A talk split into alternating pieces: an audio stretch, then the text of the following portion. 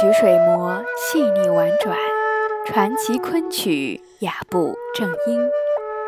这里是中国昆曲社电台，我是石林。在今天的夜话节目中，我要为您带来的是于振飞先生的作品《无限深情杜丽娘》。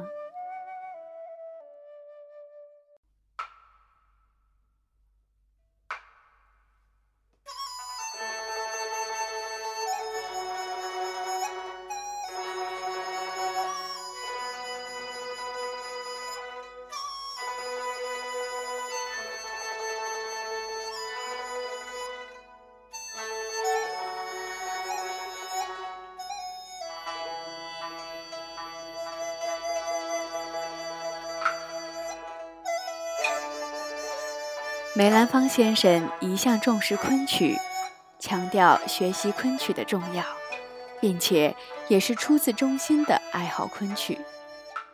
他用昆曲的表演方法，丰富了京剧旦角的表演艺术，同时反过来又丰富和提高了昆曲的表演艺术。他每次到上海来演出，必定要抽空到我家来聊天。有时聊得高兴，我就拿出笛子来，他就引吭高歌，唱上二三支昆曲。这正说明他对昆曲的热爱。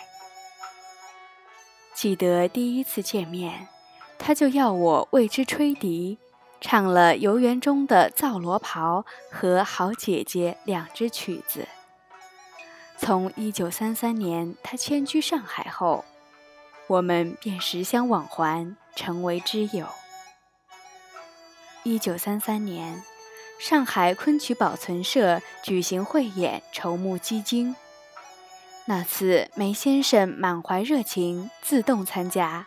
第一天演的就是前面说过的《游园惊梦》，第二天《断桥》，第三天《瑶台》，都是我为他配戏。说也凑巧。我第一次与他定交，是我吹的笛子，他唱的《游园》；第一次同台演出，又是他的《杜丽娘》，我的《柳梦梅》；最后一次合作拍电影，也是《游园惊梦》；而最后一次同台合作，还是《游园惊梦》。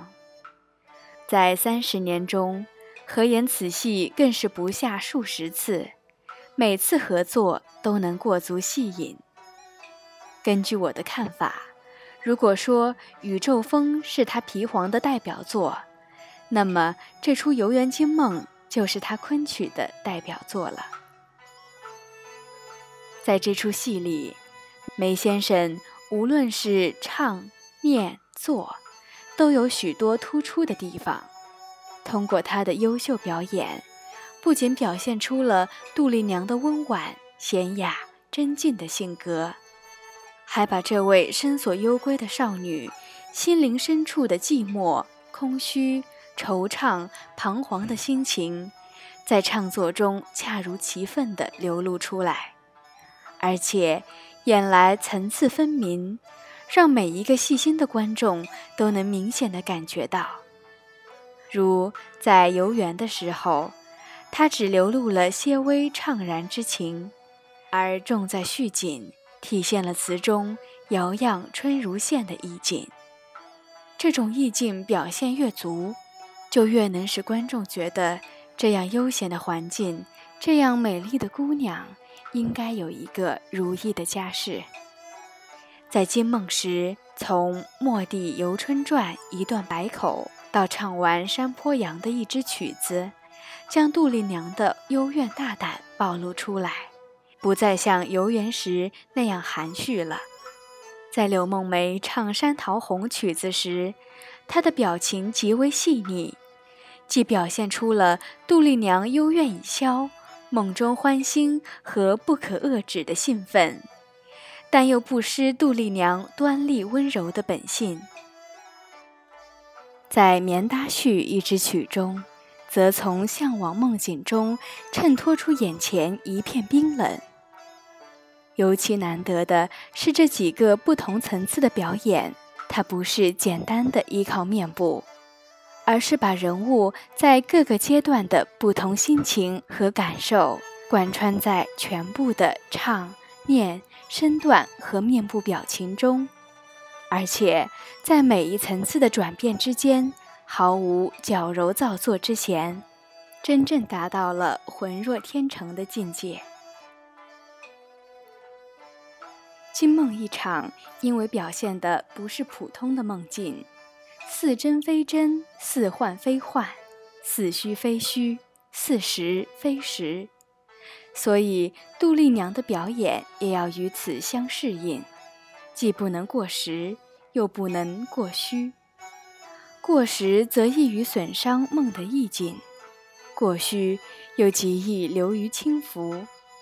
最好的表演是在缠绵中表现出一些飘忽感。我演此戏几十年，对手也是数以十计，但是没有一个人能够像他那样演得恰到好处。譬如，当柳梦梅唱“则为你如花美眷，似水流年”这一支山桃红的时候，杜丽娘在一个比较长的时间里都是抬着手以袖遮面，满怀少女的娇羞。谛听情郎倾诉心中的爱慕。这一段表演，因为身段是静止不动的，一般人演来很容易僵，但他则不然。尽管他那时的姿态也是静止的，而且是站在连歌带舞的柳梦梅的身边。然而，观众却能从这亭亭玉立的身躯中，感觉到埋藏在他心灵深处的爱情的冲动。在似水流年的行腔中，他总是慢慢地投下右袖，低着头，又渐渐地投下左袖。这种仿佛因内心激动而出现的下意识动作，很自然地和柳梦梅有意相符的右袖。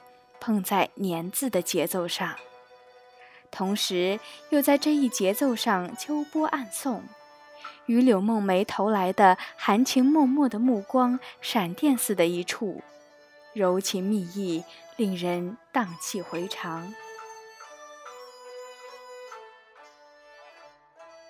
写到这里，我想谈谈梅先生的眼神。提到他的眼神。过去常常有人把他比之于杨小楼。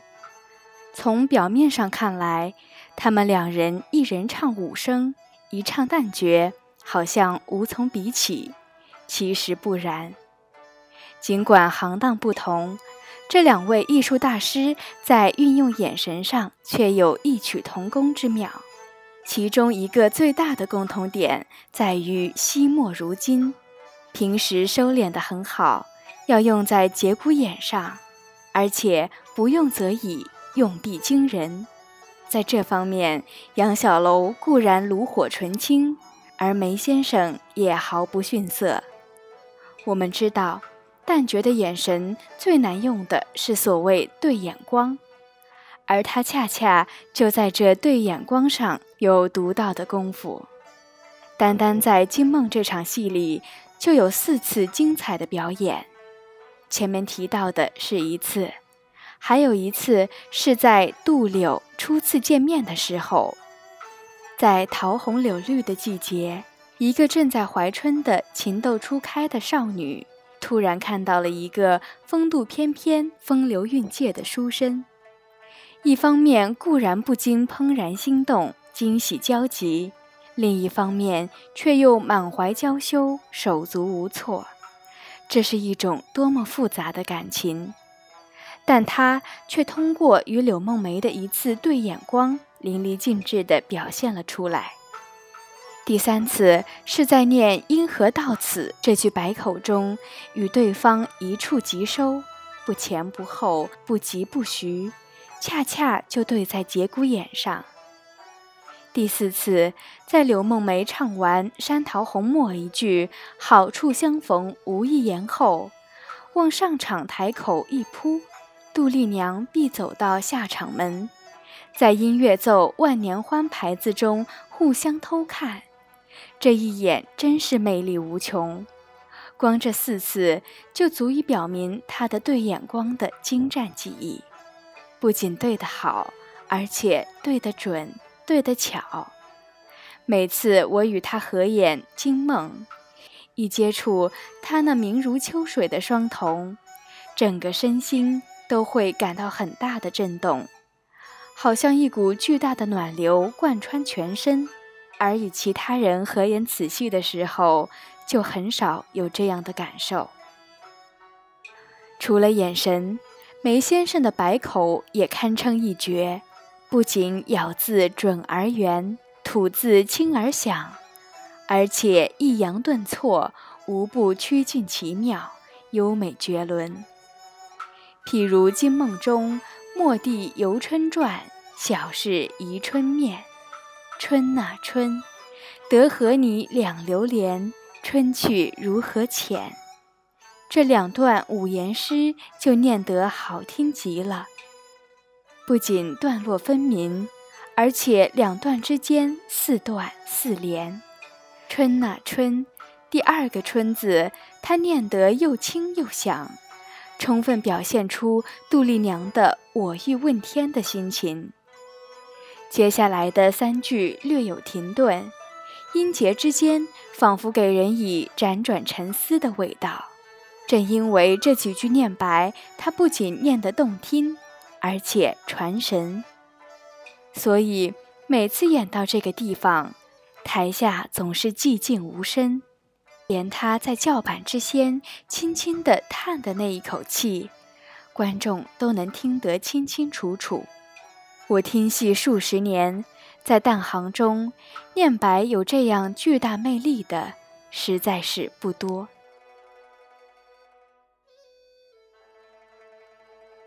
梅先生在念白上固然功夫极深，在唱腔上也有独到之处。他咬字清楚，收发口诀异常准确，行腔运气也十分舒畅，高音婉转清朗，落音厚重达远。